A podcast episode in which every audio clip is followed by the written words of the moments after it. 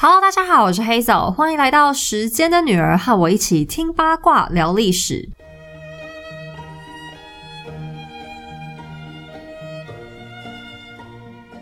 上一个系列我们讲了都铎王朝一直到伊丽莎白女王结束的故事。那在这边我要先谢谢大家，因为我最近收到一些朋友的鼓励，真的非常开心。那做这个频道说真的都是我的心血啦，所以听到大家喜欢真的是很开心。那以后我也会继续推出新的系列，希望大家可以帮我订阅，然后多多支持。另外，因为 podcast 比较没有办法看到画面嘛，那为了让大家更有真实感，所以欢迎大家追踪我的脸书粉砖，那上面会随着节目更新一些相关的图片，还有补充资料。那请大家一定要看一下图片的个别说明哦，我会把节目里没有办法讲到的东西写上去，也都是一些好玩的小故事哟。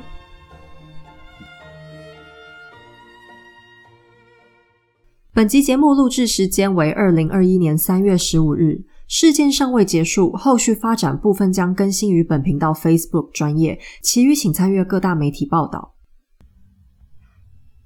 那今天要讲的是一个独立的特辑，因为这是一段近代史，甚至有一大部分就是现在。那我本来是不打算要讲近代的东西，因为很容易就会不小心扯到政治，特别是一些意识形态的东西。那我是很抗拒讲政治啦。我觉得现在大家在谈论政治，很多时候都不会很理性，那可能也比较不能接受一些和自己不一样的观点，所以我本来是打算通通都不要讲的。但是今天这一集虽然可能会引起一些争议，甚至是有些人可能会觉得我很主观，但我觉得这个内容是值得我去冒这个风险的，也是我认为大家都应该要知道的。那今天要讲的是一个悲剧。而且是一个现在进行式的悲剧，跟我们节目原本的调性，嗯，落差会比较大。那我也决定要赌上我们频道的风格还有名声，来跟大家聊一聊这件事。那我知道我的频道是有小朋友在收听的。前阵子有一个妈妈私讯跟我说，她的女儿很喜欢我的故事。那美美只有小学四年级，我要先谢谢美美的支持。那也希望我的频道可以带给你一些启发，或者是思考方式的不同。但是今天的内容恐怕没有办法像之前一样那么轻松有趣。今天要讲的是严肃的东西，但我还是希望美美可以听完，因为这段历史反映了和我们现在所处的环境是一个完全不一样的状态。那我希望大家可以去感受，这个世界上其实有很多人，他们正在因为一些不得不的原因，因为一些别人犯的错，被深陷在泥淖当中受苦。那这个苦是以前人留下来的遗毒，也全面的反映了一段历史对人类文化来说会造成怎么样深刻而且难以弥平的伤害。现在我们谈论到政治或国际情势的时候，经常都会讲到人权，人权。美国人权宣言开宗明义就是人皆生而平等。那现在一谈到人权，就是一个很严重的事情啦，包含种族歧视、性别歧视、年龄歧视，甚至是身材歧视等等，都跟人权是分不开的。但我希望大家在听完今天的故事之后，对人权这件事情可以有更广阔一点的看法。因为当媒体在高调的大谈人权的时候，世界上还有一些人。他们根本不敢奢望拥有那些先进国家所谓的人权，他们的愿望在我们看来很渺小，只要能平安、不受威胁的活下去，就仅仅是这样而已。我们先用一个时事来切入今天的主题：缅甸近来发生了军政府的政变，那目前已经超过百人丧生，数字还在持续上升中。这场政变的开头，他们就先囚禁了缅甸的领导人翁山苏姬，或者翻译昂山素季。翁山是她的姓氏，这位女性也是缅甸国父翁山将军的女儿，同时她也是缅甸的国务资政，不是总统哦，但是实际上就是她在领导缅甸没有错。那至于这是为什么，我们待会会讲到。那翁山苏姬曾经得过诺贝尔和平奖，也是缅甸执政党全国民主联盟的领袖，他们的简称叫全民盟。那他们通过缅甸长久以来的第一次人民普选获胜。原本缅甸是被控制在军政府的手里，就是军队嘛。那结果现在军政府又回头突然逮捕了翁山苏姬，引发老百姓的抗议。那国际上也很重视这个问题，军政府就出来解释说他们为什么要抓翁山苏姬。第一次是指控翁山苏姬的政党那个全民盟选举舞弊，因为他们大获全胜，那军政府就说他们是靠作弊赢的。那军方有一个自己扶持的政党啦，叫做联邦团结发展党，简称联发党，听起来好吉利哦。但这个党呢，在国会两议院的席次都没有超过百分之六。这真的是超级少的啦，因为民主国家都知道你席次最好能够过半呐，像这种百分之六根本就没戏唱，连跟别人合作应该都还没有人要理你吧？那全民盟则是两个议院都超过百分之五十八，就是完全执政了嘛，因为总统也是他们那个党的，那大概是太悬殊了，军政府就说他们是作弊。可是就算你是选举真的有人舞弊，你们应该是要先打官司啊，怎么会直接把人家抓起来嘞？所以国际当然不理他，就继续谴责。那军政府第二次就出来说，翁山苏姬太亲中，就是跟中国关系太好。那军政府就出来讲说，哎，他们他亲中，可是我们是亲美的，翁山苏姬这样不对，活该就被我抓。那他们第三次又跑出来讲，是因为翁山苏姬贪污，说贪了六十万美金，还有一些黄金等等的财物，所以要把他抓起来。那选举舞弊是真的假的？嗯。我当然不敢很绝对的讲了，但大家可以看一下军政府用这种暴力的手法，就可以自己判断一下。那说翁山苏姬贪污，我也不敢说他到底有没有贪，毕竟政治要完全干干净净，我觉得是很难。但是作为一个台湾人，我是觉得贪污只贪了六十万美金，那 那翁山苏姬好像也太逊了一点。好，但这两点都不是我想讲的，我想要着重提的是他们说的第二点，就是指控翁山苏姬亲中。哇，这真的是给他戴了一个大帽子。那我在这里可以很负责任的跟大家说，军方这个讲法就是在瞎扯。翁山苏姬，或者是说缅甸近年的态度的确是有点轻中，但这其中的原因是因为洛辛亚人的问题，又叫做罗兴亚人。我是自己习惯讲洛辛亚，所以拜托大家迁就我一下，反正是一样的。那他们现在就变成难民，然后死伤无数。西方就一直骂翁山苏姬，特别是他得过诺贝尔和平奖嘛。可是，在洛辛亚人的事件上，缅甸军方的态度只有比翁山苏姬更激烈、更凶狠。那到底什么是洛辛亚人呢？缅甸为什么要这么激烈的排挤这群人？这牵扯到的其实是整个缅甸的历史。让我慢慢的解释给大家听。缅甸在现代，大家粗略的印象上，应该会觉得他们好像很苦，就经济状况是全世界吊车尾的，然后国家又乱乱的。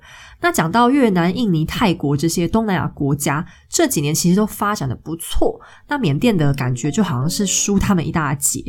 可是其实缅甸过去曾经是一个很强大的国家，又强又有钱，跟现在根本一点都不一样。他们是在大约十一世纪的时候建立了第一个统一的帝国，那时候的中国还大概在五代十国，就还是一团乱啦。但缅甸却刚好才是刚开始稳定的时候，那也是从这个时间开始就奠定了一个很重要的事情，就是他们以上座佛教立国。跟我们现在平常知道的佛教会有点不太一样啦，他们的仪式类活动比较少啊，就是跟我们知道的佛教派系不太一样，但是都是信呃阿弥陀佛，就是释迦牟尼没有错。那一直到十三世纪的时候，这个帝国就灭亡了，因为元朝的蒙古人来，他们太能打，所以缅甸就完蛋。那中间就乱七八糟的一阵，反正分久必合，合久必分嘛。那到了十六、十七世纪的时候，他们又再次统一了。那这一次缅甸就很强了，有多强嘞？强到跑去把明朝的云南抢去一大块。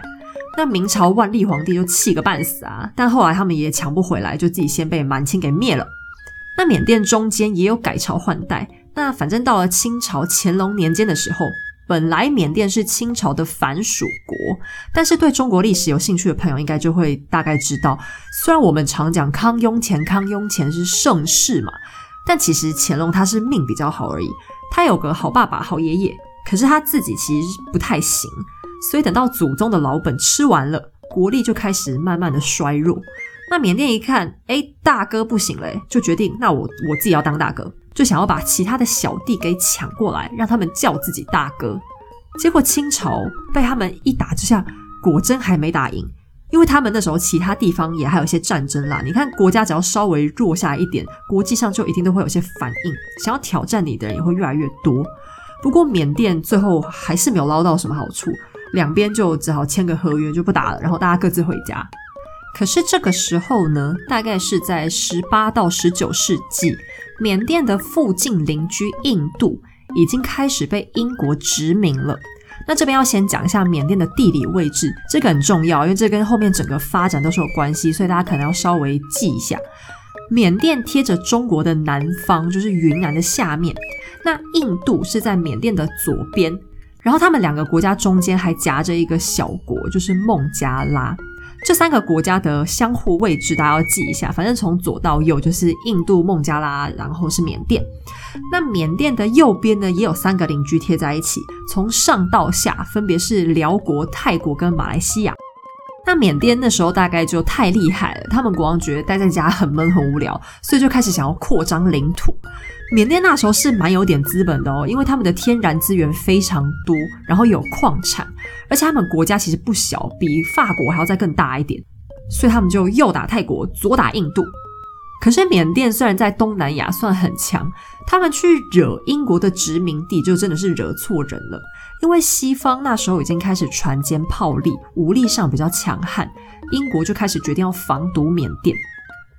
那那个时候的缅甸和现在的缅甸版图也是不太一样的。缅甸这个国家有一个很重要的特色，就是他们有很多很多很多不同的民族，总数高达一百三十五个，比中国还要更多。所以他们的国土以前也是大家各自占地为王。其中缅族人是最大宗，就占了六成人口，所以他们占的区域也是最大的。那英国就很贼，他们跑去缅甸西边一个叫若开邦的地方煽风点火。那为什么要找这个若开邦呢？若开邦的人口大多是若开族这个民族的人，那他们跟缅族占据的地区中间刚好有一条山脉屏障，所以他们本来是一个独立的地区。但缅甸国王之前就来攻打他们，然后占领收编了这块领土。那若开人当然就不开心啊，他们就很不爽。本来就已经是不同种族，然后你跑来抢我家，两边就结梁子，结很大。那英国就是看准了这一点，去挑动若开族跟缅族大闹。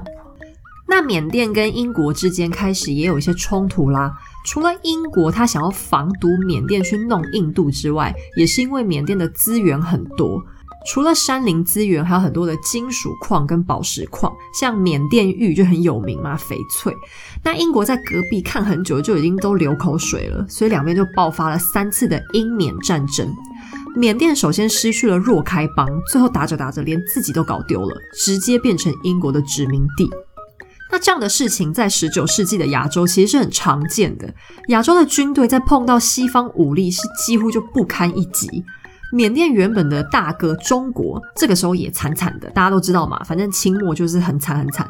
那在三次的英缅战争结束之后，缅甸就从一个富有强大的文明古国沦落成卑微的殖民地，从此展开了他们踏上人间炼狱的道路。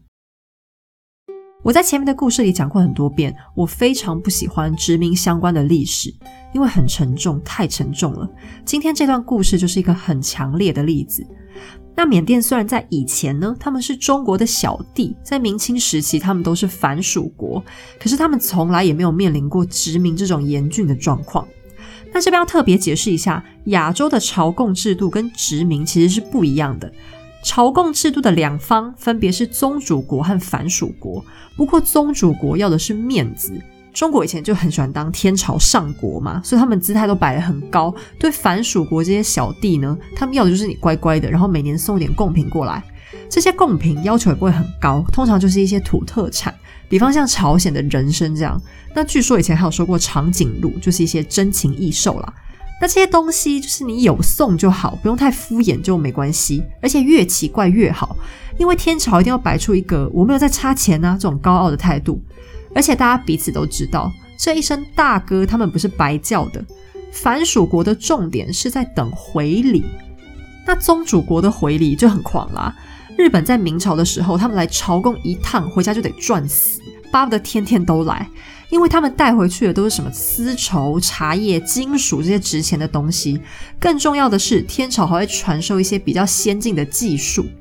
明朝的时候，日本内部还为了抢这个朝贡权，国内要先打一架，你就知道这好处是很多的。那凡属国的国王等于是天朝皇帝的大臣，并不是奴隶，你开一家公司，不可能把主管当奴隶用吧？还是要给人家一些尊重啊！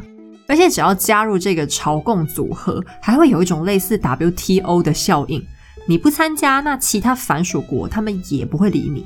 你如果被人家打了，上面的大哥也不会来救你。所以说，这个朝贡制度，宗主国的重点是在做大哥要面子，但殖民不一样，殖民母国要做的是主子，要的是资源，包含人力、物力这些他们都要，所以他们也会去建设这些殖民地，因为这样比较好管理。所以他们通常最先改善的就是交通，要把资源运出去嘛。那再来就会是教育，因为有教育就有洗脑，人民才会乖。那卫生通常会顺便帮忙改进一下，不然你那边如果很脏，母国谁要来这边帮忙管？或者殖民地发生一些瘟疫，那人都死光，就没有人工作啦。但英国人呢？他们更狂，他们殖民地太多了，日不落帝国嘛，多到他们英国人自己都已经没力气管，所以他们还派了印度人去管缅甸。因为印度是被他们殖民的第一批，已经控制的很好很乖，所以就派印度总督去处理缅甸。那缅甸就非常可怜啊，他们等于是奴隶的奴隶。你们想哦，印度受人殖民，自己就是一个受气包。现在主子给他一个机会去管别人，他会不会把气出在人家身上？一定会啊。那英国还在缅甸盖了很多的铁路跟水路，然后让印度人进来工作，一大堆的印度人。那这些印度人来了之后，就严重影响到缅甸当地的经济，缅甸人就非常讨厌他们，于是爆发了很严重的暴动。那英国人看这样就想说：“好吧，那我们从教育上下手，就来洗脑一下。”于是就开办了学校，里面教了英式的教育。那前面有听节目的朋友们就知道，英国人讲教育，那就一定是离不开宗教的，总是要顺便传一下上帝的恩典嘛。那缅甸的和尚、僧侣这些就非常生气啊，就开始带头反抗。可是缅甸的僧侣地位是很高的，所以这样发起的反抗力道就是很惊人。那英国看到这状况怎么办呢？他们就采取分而治之，他们把人分成佛教徒和穆斯林。穆斯林通常都是外来的，就是伊斯兰教徒嘛。印度、孟加拉他们都是伊斯兰国家。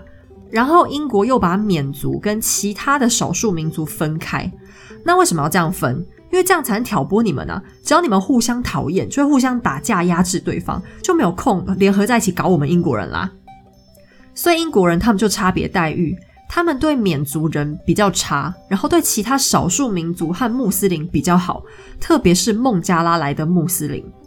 孟加拉也被英国殖民。可是他们比较听话，所以英国就搞了一批孟加拉人，把缅甸的土地分给他们开垦。这些土地的位置就是在前面讲过的若开邦。那这些孟加拉人就俨然变成缅甸地主啦。结果他们非但没有聘用当地人工作，反而是把家乡的孟加拉农民找来当佃农，而且他们对缅甸本地的佛教徒就非常坏，还把他们赶出若开邦。那没有过几年，若开邦的佛教徒很多人都跑走了，因为就是过得很很痛苦嘛，所以若开邦就变成全缅甸的伊斯兰大本营。那其实若开邦这地方很特别，整个缅甸大部分都是佛教徒，可是就这里有穆斯林，因为以前的国王被穆斯林国家拯救过，所以他就特别辟了一个地区让穆斯林来住。那孟加拉人来了之后，就也不会觉得不适应，因为反正就有同胞了嘛。甚至他们落地生根之后，还越生越多，就变成了地方的大势力。那讲到这边，故事好像已经还蛮惨的了。但我要说，这里连整个惨的一半都还没有到，因为这时候二次世界大战开打，日本就在亚洲疯狂扩张。英国要抵抗日本，跑到印度来，就把比较乖巧的孟加拉人组织起来，然后给他们武装，让他们在缅甸若开邦这边待着。这样，如果日本人跑来，他们就可以帮忙搜集情报，传回印度。这支队伍被取名叫孟加拉 V 支队。那英国人把这件事情做完，就自己先撤退回印度去了。可是等日本人来之后，这个孟加拉 V 支队基本上还是没什么屁用。他们拿到的情报都很弱，没有什么真正的战略价值。那日本人一度占领了缅甸，他们在搞清楚状况之后，就决定跟缅甸的佛教徒合作。所以日本组织了佛教徒，英国组织了孟加拉穆斯林，他们就开始互相弄对方。这时候，翁山将军就是翁山苏姬的爸爸。跑去靠拢了日本势力，宣布他们要脱离英国殖民，要独立了。那日本听完就同意这个主张，对外宣布好，缅甸独立。但翁山将军这个宝没有压对，因为日本在二战后面马上就没力，撤离了缅甸，缅甸又再次回到了英国手上，而英国他们不承认缅甸的独立宣言。这时候，孟加拉 V 支队其实已经完全没用处了，因为翁山将军也很聪明，他发现日本人似乎也不是什么好东西，而且他们还打不赢英国，所以他反过来自己跑去跟英国合作，先把日本人赶出去再说。可是这时候，孟加拉 V 支队还是拥有武装，那人在拿到枪之后，面对手无寸铁的人会变成什么样子，真的是很难预料。孟加拉穆斯林和缅甸的佛教徒本来就结仇，现在他们就觉得机会来啦。这一头，翁山将军正在奋力对抗日本，孟加拉 V 支队非但没有出去帮忙，反而转过身对缅甸佛教徒大暴走，屠杀、强暴、掠夺，所有你能想到的人类暴行，在若开邦凄惨上演。上百个村庄被这支部队烧杀掳掠，超过十万个佛教徒惨死其中。这最令人背脊发凉的是，这些死者通通都是平民百姓。仅仅是在一个叫茂铎的小镇上，就有三万人被屠杀殆尽。而这个数字并不是缅甸单方面的记录，就连英国方的记载都不得不承认孟加拉 V 支队的暴行。到了二战结束，日本投降，英国就要求 V 支队把若开邦还给缅甸。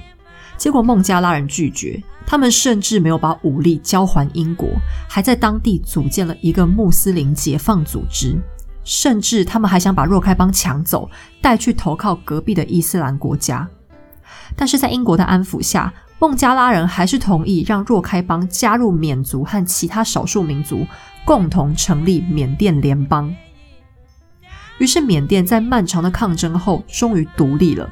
尽管这个国家受到战火的袭击，种族之间裂痕无数，但他们至少不必再受到奴役。可是，美好的日子并没有开始。受到印度巴基斯坦问题的影响，隔壁的邻居孟加拉被强行分割。这段历史太复杂，细节我们先不说。反正，总之，孟加拉人便开始逃难。他们的主要选择就是若开邦。就这样，孟加拉穆斯林大爆满，成为若开邦的优势族群。他们开始高喊要让若开邦独立，脱离缅甸，加入孟加拉。他们在若开邦发起圣战，若开人又再次尸横遍野。然而，缅甸刚立国的时候是个民主国家，缅甸第一任总理答应了让少数民族，包含孟加拉移民在内，可以拥有公民权，借此来换取大家的支持。但这个举动激怒了一个军阀吴奈温，吴奈温发起兵变，成为缅甸的第一届军政府，并且宣布他要施行社会主义。失去自由的缅甸人就发起示威抗议，结果全部都被吴奈温血腥镇压了。而吴奈温面对孟加拉圣战士的时候，手法就更狠。他将武装的穆斯林清洗殆尽，还剥夺了他们的公民身份。在圣战之前，只要你在缅甸出生，并且居住超过八年，都是可以获得缅甸公民的身份。现在军政府完全拒绝承认孟加拉移民，他们就成为没有国籍的难民了。这段时间开始。军政府就经常找借口压迫、驱逐这些人。细心的人可能发现了，前面说好我是要讲洛辛亚人，怎么到现在都还没听到他们上场呢？因为在上个世纪的九零年代以前，洛辛亚这个名词都很少有人听过，就像是凭空蹦出来的一样。洛辛亚人横空出世，他们就是前面故事中的孟加拉穆斯林移民。一直到十九世纪，英国进行缅甸人口普查的时候，都还没有过洛辛亚人这个说法。对于缅甸人来说，他们对这个名词觉得莫名其妙。这个族群明明就不是缅甸原本的民族啊，但他们现在却拥有了一个独立的名字。他们认为所谓的洛辛亚人就只是孟加拉来的非法移民，跟着英国殖民一起来抢他们的土地，屠杀他们的族人，压迫他们的宗教。洛辛亚人自居为少数民族，可是他们明明只是外国人，而且人还很多。名字这个东西有多重要呢？前阵子台湾发生了一个有点闹的新闻，就是鲑鱼之乱。很多人为了参加一个回转寿司品牌的活动，就去把名字改成了有“鲑鱼”两个字。当然，台湾是歌舞升平，这种改名最多气死你爸妈，但也算是无伤大雅。可是对于缅甸人来说，洛辛雅这个名词就不得了了。有了名字，就仿佛有了身份和文化定位。这群曾经迫害过他们的施暴者，借由这个名字，突然拥有了自己的故事。而在这个故事里，随着时光的流逝，缅甸人变成加害的一方，更成为外界口中纯粹的恶人。为什么故事会有这么大的转变？因为洛辛亚人本来背后是有靠山的，但殖民结束之后，靠山就离开了。缅甸恐怖的政治生态，在翁山苏基的努力下，有了巨大的转变。翁山苏基在上个世纪末回到了缅甸。小时候，他在印度生活，因为他的母亲是驻印度大使。上中学的时候，他就到了英国受教育，还和一名英国男子结婚，生下了两个孩子。他的父亲翁山将军早在他只有两岁的时候就被刺杀身亡，但翁山苏基继承了父亲的遗志，致力于让缅甸拥有自由和和平。一九八八年，翁山苏基开始领导民主运动，多次发表大型演讲，军政府甚至扬言要刺杀他。翁山苏基并没有退缩，还成立了全国民主联盟。因为他的影响力太大，军政府也不敢杀他，只好把他软禁起来，宣称他煽动叛乱。可是这一关反而迅速引起了国际的注意。军政府只说：“好了好了，那不然我们选举嘛。”全民盟就在翁山苏基没办法出来领导选战的情况下，居然还是获得了八成的国会席次。按照法律，翁山苏基应该要成为缅甸总理，但军政府一不做二不休。直接宣布选举无效，继续关押翁山苏基。有没有觉得这个故事听起来很耳熟呢？因为现在正在发生中的缅甸政变也是一模一样的套路：选举翁山苏基赢了，军政府输了，军政府野蛮宣布选举无效，关押翁山苏基。一模一样的政治轨迹早就已经发生过了。但军政府这样做越闹越大。翁山苏基当年在监禁当中得到了诺贝尔和平奖，奖金一百三十万美元被他信托作为民主抗争的资本。他前后一共被软禁了三次，中间只有短暂被释放。直到二零一零年底，在国际压力下，缅甸军政府宣布还政于民，并释放翁山苏基。缅甸终于成为真正的民主国家——缅甸联邦共和国。他们重新举办了选举，不过翁山苏基错过了这一次的总统大选，因为还在关。只有在二零一二年的时候，他当选了议员，进入国会。这时候的总统仍然还是军政府的人。但民主开始了，一切就都会变好吗？洛辛亚人被军政府强力镇压，现在是否就会出现转机？事情真的没有那么简单。二零一二年，在洛辛亚人的集散地若开邦，有三个洛辛亚人抢劫并奸杀了一名若开族的女性。若开族是缅甸的第四大民族，也是若开邦的大族群。他们原本和缅族之间并不算和睦。我们前面说过，因为中世纪的时候，缅族国王占领了若开邦。可是若开族和缅族一样都是佛教徒，而这次受害的女性也是一个佛教徒。他们就突然间决定不吵了。佛教徒先是攻击了一辆满载穆斯林的公车，造成十人死亡。双方就开始你来我往，一连串的互相报复，最后总共造成超过百人死亡，双方各占一半，有两万多人失去家园，这其中大半。都是罗兴亚人。不知道是不是因为这次死亡的人数不算太多，国际上并没有把这件事情当作大问题，只有部分伊斯兰国家表达了高度的关切。可是状况并没有好转，到了二零一五年，翁山苏姬和全民盟赢得了国家大选，就是我们故事开头说的完全执政的状态。由于缅甸宪法当中规定，如果你的家人拥有外国国籍，那你就不可以当缅甸总统。翁山苏姬的英国老公这时候已经过世了，但他的两个儿子也还是英国籍，因此这次的选战是由他的心腹当选总统，在另外帮翁山苏姬量身打造了一个职位，就是国务资政。这个职务的权力甚至超越了总统，除了军政府把持的军事力量之外，国家的所有事务都归国务资政管理。缅甸人很高兴啊，认为他们终于得到了民主的胜利。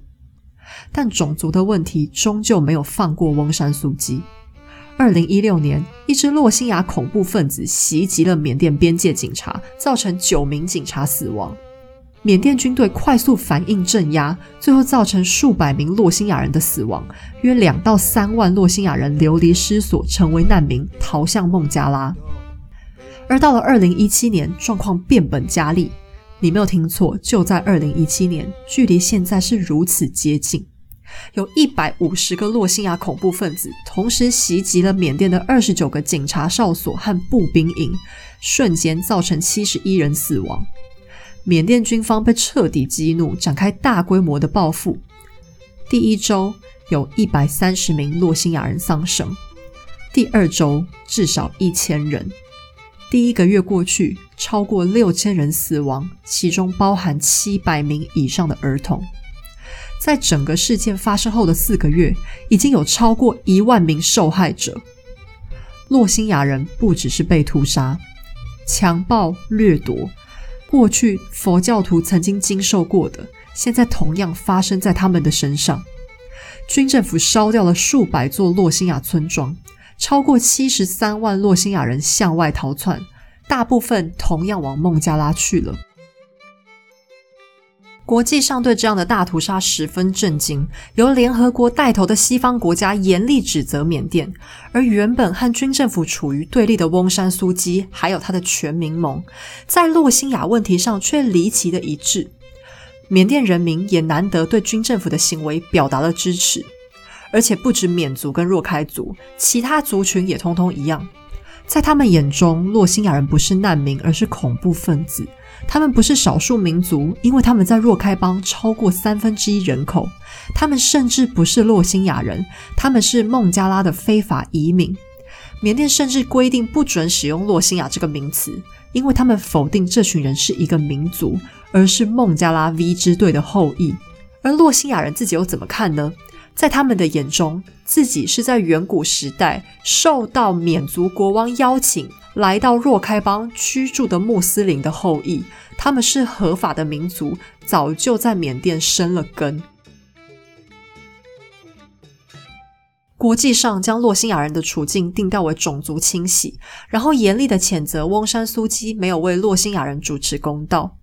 而接受过诺贝尔和平奖的翁山苏姬，他的回应是。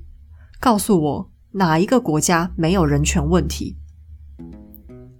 那你说这是种族清洗吗？可是和一般的种族清洗又好像不太一样。像犹太人，他们是坐在家里就被纳粹决定要抓去杀光；印第安人也是，他们乖乖在家里活着，结果就被欧洲白人杀到绝种。缅甸总共有一百三十五个民族，却大家一起，大部分都反对洛辛亚。其中，他们很多人人数更少、更弱势，结果没有其他民族碰到一样的待遇。那这个结构其实是很奇特的。而我刚才一直讲到佛教徒和伊斯兰教，讲的这好像是一场宗教屠杀。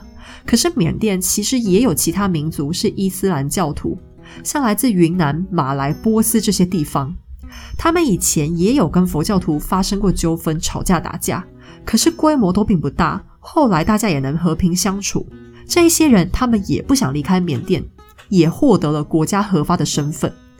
所以说这是宗教问题，似乎也不尽然。那么缅甸他们是不承认有种族清洗的，他们把这件事定位成镇压恐怖分子，死伤人数也和联合国调查公布的落差非常大。那当然，联合国得到的数字绝对不会是空穴来风。可是，所谓缅甸方的数字发布来源，当然就是军政府了。故事说到这边，我相信大部分的朋友头已经有点晕了，因为这段历史真的是错综复杂，牵扯到的国家、民族、时代都太多也太广了。在不了解整个情况的时候，我作为一个吃瓜群众，曾经也认为翁山苏姬很不应该、很过分。你是得过诺贝尔和平奖的人，但现在你得到了政权之后，你的同胞屠杀洛辛亚人，你却没有声音。原来你也只是一个自私的民族主义者啊！可是去深挖了这背后的故事，你会发现，这真的不是一个非黑即白可以说得清的。我并不认为缅甸人这样的屠杀行为是正确的，即便你们曾经遭遇过洛辛亚人在元早时代的暴行，但杀了这么多人，你肯定不对。杀人只有制造更多的仇恨，不可能化解仇恨，冤冤相报何时了？何况洛辛亚人也不可能通通都是坏人，他们也有无辜的人，特别是小孩。然而，缅甸的历史里面没有一方是完全无辜的，所有介入的势力手上都有鲜血。在缅甸这块土地上，大家通通受过伤害。当国际上在指责翁山苏姬不说话的时候，其实现在看来给人一种很无稽的感觉。暴力不对，杀人不对，可是缅甸的问题并不是翁山苏姬跳出来讲话就能解决的。我想大家应该都同意，这真的太困难了。其实这就是殖民留下来的遗毒。这也很正常。就算殖民母国在自己的国家实施民主，人民都很幸福。可是很抱歉，殖民地只是我们的财产，并不是我们的同胞。你们的权益并不是我们的首要考量。这场殖民摧毁了缅甸的文化、经济主权。更糟糕的是，它摧毁了人民之间的信任。那样的裂痕，恐怕要花十倍、百倍的时间才能够慢慢愈合吧。那我在看国际或者政治新闻的时候，每次看到有人严厉谴责的时候，其实会觉得，啊，好像有点幽默。因为你对着一个拿刀的人，就算是破口大骂，那又能怎么样呢？那这些所谓的制裁，常常也是感觉好像不能很打到点上。比方你去禁止军政府或是他们的领袖入境到哪个国家，或者是冻结他们境外的财产。可是他在缅甸就是个山大王，他有飞去到别的哪里不行吗？那钱冻结了，他就再压榨就好了，难道还要把军队开进缅甸去抓他们吗？那这样岂不是又变成了另外一场越战？缅甸现在需要的是很多很多的帮助，很多很多的协商。国际上现在有声音说，翁山苏姬进来亲中。就像开头现在的军政府所指控的一样，那这起源就是因为刚才提的洛辛亚人问题。西方一直在要求翁山苏姬要接纳包容洛辛亚人，可是即便他做得到，人民可以吗？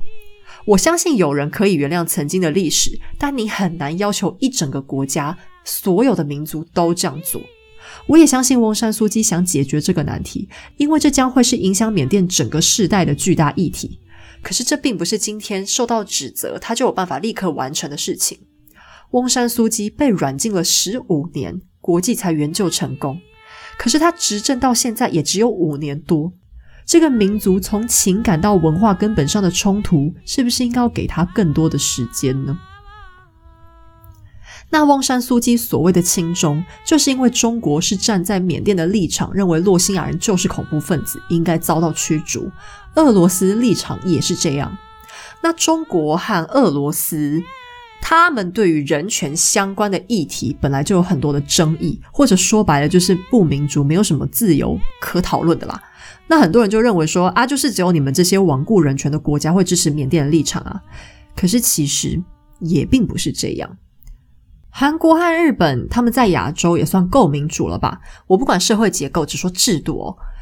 但韩国和日本他们也支持缅甸的立场。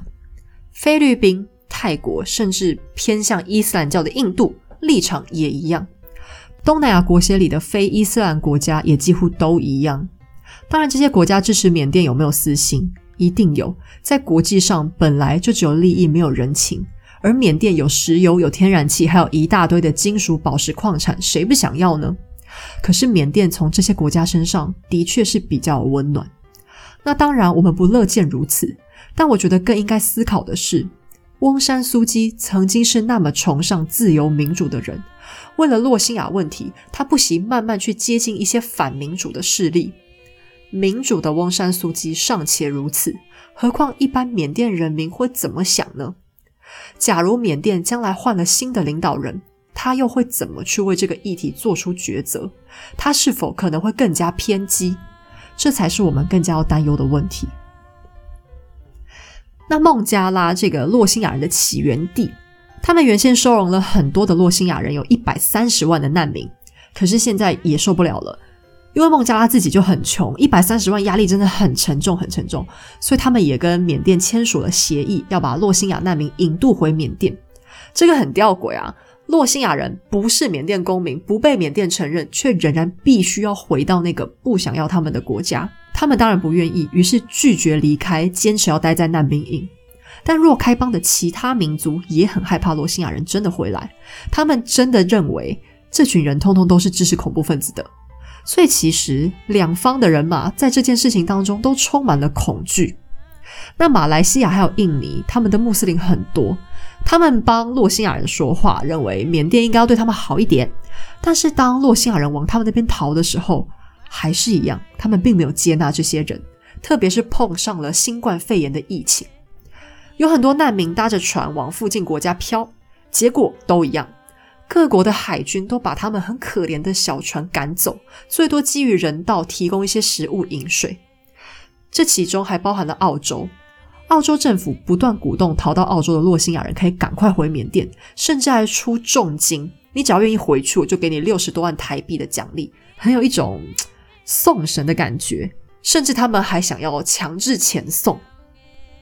那大家也可以注意到，这其中的地缘关系很微妙。真正在缅甸附近可以方便伸出援手的国家，除了宗教原因之外，不管是什么政体，他们大家做出来的选择都是一样的。可是洛辛亚人可以去哪里？没有人知道。他们有些在海上漂，没办法靠岸；有些待在环境极端恶劣的难民营；有一些被人口贩运变成奴隶。他们没有国籍，哪里都不属于他们。他们成为了真正的亚细亚的孤儿。那些孟加拉以外说支持洛辛亚人的国家，至今也没有看到任何一个站出来说：“好，没关系，那我帮你们收容一些，然后也真的实际去妥善安置他们。”那我说一句比较坏的话，但这是我个人的一些浅见，可能有些人觉得我这样讲很刻薄吧。但是我认为那些抨击缅甸的国家，有些真的是，嗯，站着说话不腰疼吧？嗯，讲都很容易啊，谁不知道政治意识形态上你要支持和平自由，然后要保护人家平安？可是这样的舆论压力，真的对缅甸有帮助吗？也真的能够改善洛辛亚人的处境吗？那谁还可以给缅甸一条更正确、明确的道路可以走呢？那旺山苏基其实也有他的其他一些问题啦，在言论自由上，他的政府也并不是大家所想的那么民主自由。他们颁布了一条法律，任何使用电信通讯网络勒索、威胁、不当抵制、诋毁、干预他人，造成不当影响或威胁者，处三年以下有期徒刑或并科罚金。但这个不当影响或威胁就很模糊啦，等于是你政府讲了算的意思嘛？那这个法律在实务上也确实有一点被滥用的嫌疑，而且同时，军政府在短暂的开放期间，还利用了 Facebook 去散播有关洛辛亚人的极度仇恨资讯。那脸书放任了这个问题，缅甸政府也对这个问题视而不见，结果就像毒药一样，这样的仇恨就越加的扩散。另外是像翁山苏基担任的那个国务资政。就是一个很微妙的职务，因为完全就是因人设事。那这在法治国家来说，我觉得是很不好啦。因为如果法律不对，你应该是要把法律改成更合理的样子，而不是去凭空定做一个位置。那你们这样新政府刚上台，不就是在表达，呃，只要我当选有票，那这个国家制度我们都可以去突破，也 OK 咯。不过不知道这是不是权衡之下的做法啦？毕竟他们的民主还很年轻，可能需要用最快速的方式来解决他们当下的问题。那修宪毕竟就是旷日耗时嘛，只是开了这样的先例，的确是一个警讯啦。那我自己的观点是，翁山苏姬也有他很为难的地方。缅甸的民主才刚刚开始，就算想要做出什么改变，你一定要有个前提，就是正在执政中。先进民主国家的政党要维持这件事情，其实都很辛苦了。那何况他还要再去对付军政府的一些明枪案件。那洛辛亚问题上，他很难去控制军政府啊。现在的状况也证明，他的确是无力和军政府的势力去对抗的。军政府都把他抓了，哪可能会怕他？那缅甸人民就是反对洛辛亚。翁山苏姬应该也没办法说啊，他一上台就直接跟广大的民意就杠上了，他还是必须要先维持自己的影响力。那来日方长嘛。对于缅甸来说，其实民主还是一个很新很新的东西，要从专制走到民主，每一个国家的过程都是很辛苦的，更不要说缅甸的背景这么复杂。在缅甸这样民主与不民主中间的过渡期，其实他们真的需要很多很多的帮助，实质上的一些帮助啊。那只去谴责翁山苏姬，其实有一种柿子挑软的吃的感觉。那因为真正应该要被处理的，其实应该是军政府才对嘛。那翁山苏姬现在被软禁了这么久了，也超过一个月了，缅甸再次有这么多人丧生。结果国际上好像很只有一些谴责，还有一些呃小小的制裁。当然我不知道那些民主强国是不是正在运作一些行动啊。我毕竟是一个就死老百姓，那我衷心的期望他们可以很全面的为缅甸设想，让这个国家可以重新的活过来，至少他们可以平安，而不再需要去拿生命来期望可以为子孙后代换取一些什么。那回到最开头，所以大家就可以很清楚的看到，缅甸军政府指控翁山苏姬亲中，就是一个很无稽的事情。因为这个亲中的前提就是洛辛亚问题，但真正屠杀要对付洛辛亚人的，一直就是军政府自己。那现在缅甸那边也发生严重的排华现象，也是因为这次军政府抓走翁山苏姬以后，他们民间对中国的一个反应。因为中国听到这件事情之后，并没有支持。所谓亲中的翁山苏姬，而是说啊，这是他们自己那个内阁的问题，意思就是大概没有要管吧。那这在他们的政治立场上也是很可以想见的事情啊，没有什么好去嗯讨论的。所以大家也就知道，翁山苏姬对于军政府的国际立场大概也无力改变。那事情其实很简单，很暴力，就像十多年前发生过的一样。军政府把翁山苏姬抓起来，也只是因为自己拿不到政权不甘心而已。那这两天新闻出来，在缅甸的抗争仍然在继续，有一个七岁的小女孩中弹身亡，就是在抗争的过程。七岁，她只有七岁。然后在孟加拉的洛辛亚难民营遭了一场铺天大火。四万多个难民棚屋被烧毁，他们最近很常发生火灾，只是这次规模突然变很大。那联合国相关的组织怀疑这其中并不单纯。我很想相信这两件事情都只是意外，这样的恶意让人太难招架了。如果国际上真的打算有什么动作，那希望动作可以赶快，因为悲剧还是每天每天这样的在发生。今天的专题我不敢奢望你喜欢，因为这个话题恐怕没有人喜欢。可是它很重要，我希望可以帮助大家比较容易的了解这段正在发生中的历史。或许有些人可能会觉得我今天的节目讲的很主观，或者是有我很多我自己的想法在内。那但是我要讲的是，这个资料来源其实在网络上现在都是可以去查证的，没有一笔是我自己胡言乱语，或者是我任意的去解读。这些都是很多国际上的专家学者，甚至是特别是在呃东南亚的研究专家他们的一些想法。专业的媒体他们去做出来的报道做的总结，那我没有办法去评断谁对或谁错。我觉得这两个族群他们之间已经不是对与错的问题，也不是大家应该要支持谁或是不支持谁的问题，因为这就只是一个需要被解决的问题而已。大家再去讲谁对谁错，我觉得真的会没完没了。我们如果只是要论对错，就很容易有责怪。可是责怪真的是于事无补的。那战争、殖民、屠杀，听起来这些事情都很遥远，但是没有人能够保证像这样可怕的事情还会发生在谁的身上。所以我觉得我们应该要更认真的去看待这样的国际议题。那本集资料全数都是来自网络上台湾学者研究东南亚的讯息或者是新闻，就是专业媒体做的新闻。那可能还是会不尽全面，因为毕竟我看不懂缅甸文啦。那西方的资料大多数又，呃，他们比较倾向在介绍洛辛亚他们现在受到的一些灾难性的问题。不过出乎我的意料。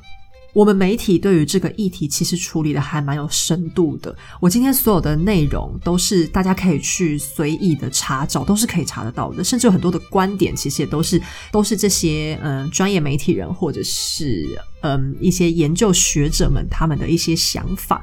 那如果我有错误或者是哪些诠释不当的地方，请大家可以在我的脸书专业上的缅甸主题贴文下方给我一些回应。但请大家保持理性。这是一个政治问题，我很不喜欢讲。可是，嗯，这所谓的对跟错，还是希望大家都可以理性的来讨论。那每个人都有表达不同意见的权利，但请不要用谩骂或者是找架吵的方式讲一些特别难听的话。那我们还是和平讨论就好嘛。最后，还是请大家不要忘记订阅我的频道。下一期我们就会回到原本的故事脉络里面，要来聊一聊一群女人们的故事，还是要记得回来哦。